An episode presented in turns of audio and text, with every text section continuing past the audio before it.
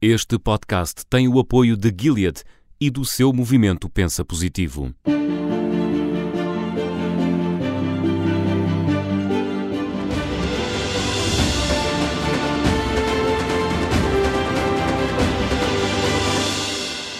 Bem-vindo ao podcast Pensa Positivo. Eu sou a Maria João Simões e nos próximos quatro episódios vamos falar sobre o VIH o vírus da imunodeficiência humana.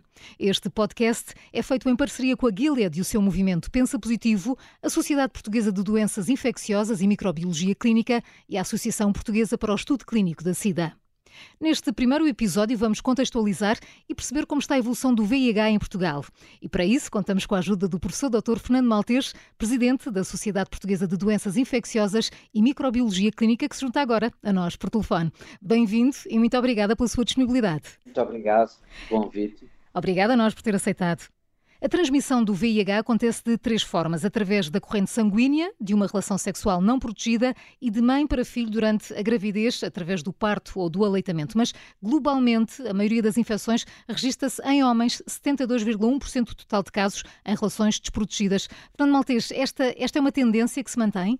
Uh, bom, uh, uma vez mais, os meus agradecimentos pelo convite a Organização Mundial de Saúde, a UNAIDS, referia no final de 2019 que existissem em todo o mundo à volta de 38 milhões de indivíduos infectados por vírus da imunodeficiência humana. Uh, e referia que aproximadamente 50%, 19 milhões, à volta de 19,2 milhões, seriam indivíduos do sexo feminino, mulheres. Uh, isto, portanto, subjacente a estes números, são, estão grandes diferenças de continente para continente, de região para região, de país para país, diferenças entre mais novos e mais idosos, entre homens e mulheres. Uh, e, e, em cada local existem diferenças de natureza socioeconómica, diferenças de natureza uh, organizacional, que determinam, determinam depois a maior prevalência uh, deste ou daquele sexo, deste ou daquele grupo epidemiológico. Eu dar, para lhe dar um exemplo, uh, e isto muitas vezes também influenciado por, por, por, por pelas regiões uh, de maior prevalência, são, são regiões urbanas, são regiões rurais. para lhe dar um exemplo, por exemplo, hoje em dia, de acordo com esse mesmo relatório da Organização Mundial de Saúde, no final de 2019, na África subsaariana, pelo menos 59% dos ovos diagnósticos eram em mulheres jovens e em adolescentes entre os 15 e os 24 anos.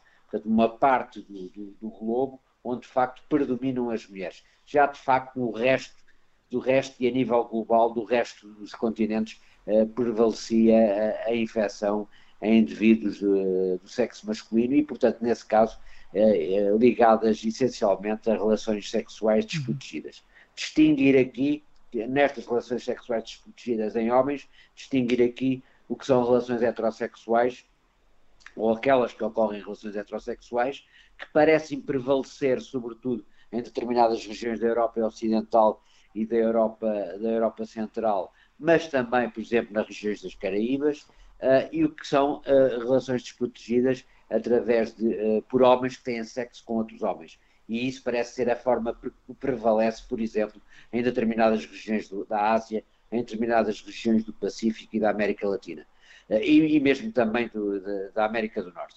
Portanto, há grandes discrepâncias, grandes discrepâncias na, na, na, na, localização das maiores ou menores prevalências de homens e de mulheres, mas a grande diferença é esta que eu mencionei. Uhum. A África subsaariana, de facto, há maior prevalência de mulheres, uh, resto do globo maior prevalência de homens ligada, de facto, às relações desprotegidas. Em Portugal, já agora, para lhe dizer, em Portugal, de facto, até final de 2019, eh, estão notificados, eh, foram referidos 778 eh, novos casos de infecção, isto de acordo com as notificações chegadas ao Centro de Vigilância até junho de 2020, 778 novos casos, 69% eram de facto e indivíduos do sexo masculino acima dos 15 anos de idade.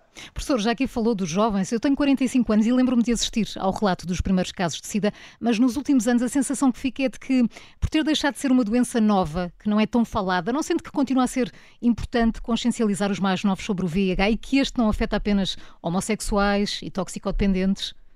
Uh, eu, eu, penso que o que tem, tem estado na base de alguma descontração e tem estado na base de alguma despreocupação relativamente aos cuidados a ter relativamente à infecção tem a ver muito com aquilo que foi a evolução do acompanhamento, a evolução terapêutica na, na, na última década do, dos doentes infectados por VIH e naquilo em que se transformou esta doença, que se transformou numa infecção rapidamente mortal, numa infecção crónica, hoje facilmente controlável para todos aqueles que acedem a, a, a, aos cuidados de saúde e acedem à melhor terapêutica antirretrovírica. Essa será uma das razões. Uh, Deixe-me que lhe diga que uh, importa consciencializar, como disse, e muito bem os mais novos, mas também importa consciencializar os mais velhos. Uhum. Uh, de acordo com os dados que, que, nos são fornecidos pelo Instituto de Vigilância Epidemiológica do Instituto Ricardo Jorge, os dados apontam que, de facto, em Portugal continua a haver maior prevalência de transmissão por via heterossexual e depois vem a transmissão entre homens que têm sexo com, com outros homens, mas os dados apontam-nos também que a idade mediana, a idade mediana de, dos novos diagnósticos são os 38 anos, com a maior fração de diagnósticos entre os 30 e os 39 anos, uh, mas verifica-se que nessas maiores, nessa, nessa maior prevalência de relações heterossexuais prevalecem indivíduos acima dos 50 anos e que nos indivíduos abaixo dos 30 anos, uh, 60% são de facto homens têm sexo com outros homens. Portanto, há aqui dois aspectos, dois aspectos que preocupam nos dados nacionais. Um é o aspecto de haver muitas infecções em heterossexuais em idade avançada e que, curiosamente ou preocupantemente, nos chegam em fases muito avançadas da infecção, uhum. e outra, de facto, é a idade muito jovem dos homens que têm sexo com outros homens, que nos aparecem uh, uh, nos serviços. Portanto, estes são dois grupos, dois grupos que precisam ser mais sensibilizados para o, para o diagnóstico precoce, precisam ser mais sensibilizados para, para a prevenção, eventualmente com, com, com, com, com, melhores estratégias, estratégias mais eficazes Uh, e, e, esclarecimentos mais eficazes. E esta, esta realidade, nós estamos há mais de um ano a viver uma pandemia e, embora tenhamos estado mais confinados às nossas casas, houve de alguma maneira um agravamento de comportamentos de risco durante este último tempo, este último ano? Repara, uh, é provável, é provável, vamos já ver, uh, este, este, último ano que nós vivemos seguramente trouxe consequências para todas as patologias e, a patologia e a infecção por VIH não fugiu a ela, porquanto os serviços ficaram condicionados, os serviços tiveram que se adaptar, tiveram que, se, que criar circuitos novos, Uh, para dar uh, resposta, em primeiro lugar, à infecção por SARS-CoV-2 e, portanto, todas as outras patologias ficaram um bocadinho para trás ou foram, ficaram um bocadinho desprotegidas. A infecção por VIH terá sido das mais prejudicadas na medida em que, por exemplo, no meu serviço, nós continuamos a manter as consultas a manter as consultas para todos os doentes, embora maioritariamente de uma forma não presencial. Mas admito que a maior dificuldade de acesso aos cuidados de saúde, a maior dificuldade de acesso, que depois na prática nem se verificou, à terapêutica antirretrovírica tenha facilitado de algum modo uh, comportamentos de risco, tenha facilitado em doentes que tradicionalmente, ou uma fração deles tradicionalmente, uh, é mais instável do ponto de vista socioeconómico, é mais instável do ponto de vista neurocognitivo, tenha facilitado mais comportamentos de risco, tenha facilitado mais, por exemplo, mais alcoolismo, facilitado mais práticas de utilização de drogas intravenosas, eventualmente tenha facilitado uh, outro tipo de, de, práticas sexuais, admito que isso possa ter acontecido e que de alguma forma tenha facilitado ou induzido abandono de tratamento em algumas circunstâncias, desleixo, uh, falta, de, de falta de, de recurso uh, uh, aos hospitais e aos centros de saúde, quando poderiam fazê-lo, isso admito que, tenha, que, tenha, que possa ter acontecido. Com toda a sinceridade, não tenho notado uh, na, na, população que é seguida no meu serviço, não tenho notado grandes repercussões desse período de confinamento, mas admito que possa, a nível, nível do país, possa aqui e ali ter uhum. acontecido. Falámos há pouco do diagnóstico tardio. Isto quer dizer que o diagnóstico precoce e o consequente tratamento do VIH é um dos principais desafios, de acordo com a Organização Mundial da Saúde. Na Europa, entre a comunidade imigrante, a infecção tende a ser detectada mais tardiamente do que entre outros grupos, como já falámos há pouco. Fernando Maltês, como olha para esta situação em Portugal dos migrantes homossexuais, especialmente os oriundos da América do Sul? Olha, é, isso é, é, é, é curioso por uma questão, é curioso por uma questão centralizada nos, uhum. nos homens que têm sexo com outros homens. Porquanto uh, o, o, fenómeno da migração, uh, que tem sido nos últimos anos muito bem estudado, uh, a migração, os migrantes, por definição, são uma, uma, uma, é, uma, é um grupo heterogéneo de pessoas, não é? Com diferentes motivações, diferentes fatores de risco, que se deslocam para fora do seu local habitual de residência através de uma fronteira internacional ou dentro de um Estado.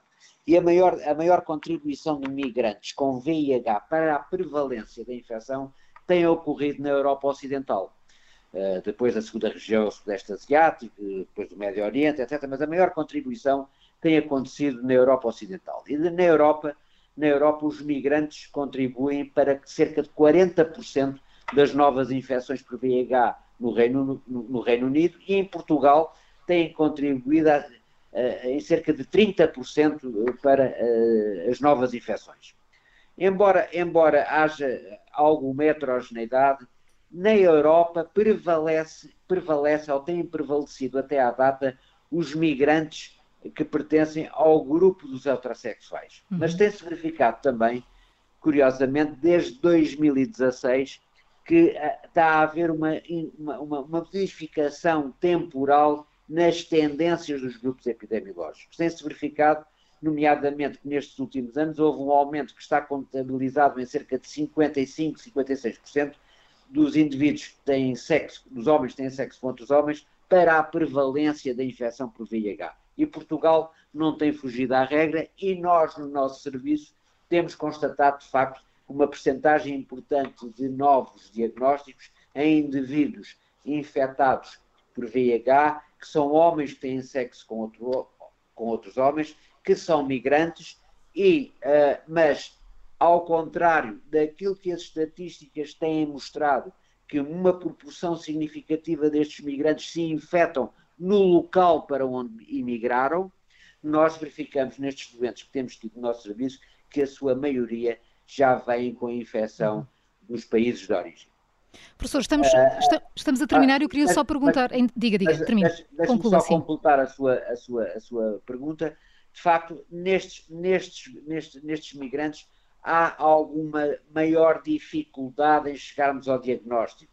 Há provavelmente um diagnóstico mais tardio, provavelmente a infecção é detectada mais tardiamente. E, e eu encontro a, a explicação para isto. Obviamente, o migrante terá maior dificuldade de acesso aos cuidados de saúde no momento em que chega ao, ao, ao país que escolheu. E este, este contexto maior... pandémico de alguma forma dificultou o acesso a esses sistemas de saúde por parte da comunidade? Com certeza, com certeza que uhum. dificultou, porque o, o acesso aos cuidados de saúde ficou dificultado para todos os grupos epidemiológicos, independentemente de serem imigrantes ou não, e para eles provavelmente ficou muito mais dificultado, porque chegam a locais que desconhecem, chegam a locais que não, é, não sabem como funcionam os serviços nacionais de saúde, ou se existe mesmo Serviço Nacional de Saúde, não sabem se têm acesso, não têm, se têm acesso a, a, gratuito ou não e de que forma às terapêuticas antirretrovíricas. Os próprios grupos, grupos não infectados, daqueles que precisam de prevenção, não sabem como é que têm acesso à PrEP. E, portanto, a grande, também a grande mobilidade dos migrantes, por outro lado, a grande mobilidade dos migrantes dificulta dificulta uma informação epidemiológica exata e, e, a implementação de medidas mais adequadas, as medidas que seriam mais adequadas para termos um diagnóstico e um controle precoce, precoce e sustentado e sustentado da, da, da infecção. Esta é de facto uma área em que nós precisamos de estratégias globais uh, de rastreio, de diagnóstico e de ligação aos cuidados de saúde mais eficazes. É uma área em que, precisamos que eles tenham um acesso universal à terapêutica antirretrovírica. Eu lembro que há muitos países na Europa, neste momento, que não disponibilizam a terapêutica antirretrovírica para migrantes que não estejam documentados. E, e precisam também ter um acesso mais alargado à PrEP, na, aqueles que, aquela população que está em risco e que vem para a Europa precisa de facto ter, de ter, de ter um acesso também mais alargado à PrEP. De facto, entre a comunidade imigrante, a infecção tende a ser detectada mais tardiamente do que em outros grupos, por, por esta dificuldade de acesso aos cuidados de saúde, que foi agravada, foi agravada, como disse, uh, foi agravada pela situação pandémica que atravessamos neste último ano, com certeza. O tema do VIH não se esgota em minutos, mas estamos a chegar ao fim deste primeiro de quatro episódios. Quero agradecer ao professor Dr. Fernando Maltês, presidente da Sociedade Portuguesa de Doenças Infecciosas e Microbiologia Clínica, por se ter juntado a nós neste podcast Pensa Positivo. Professor, muito obrigada pelos seus esclarecimentos. Muito obrigado eu pelo convite. Muito obrigado. No próximo episódio do Pensa Positivo vamos falar sobre como o vírus da imunodeficiência humana é também uma doença de todos e das pessoas de mais idade. E para falar sobre o assunto vai estar comigo a presidente da Associação Portuguesa para o Estudo Clínico da SIDA, a doutora Teresa Branco. Eu sou a Maria João Simões. Obrigada pela companhia. Até ao próximo episódio.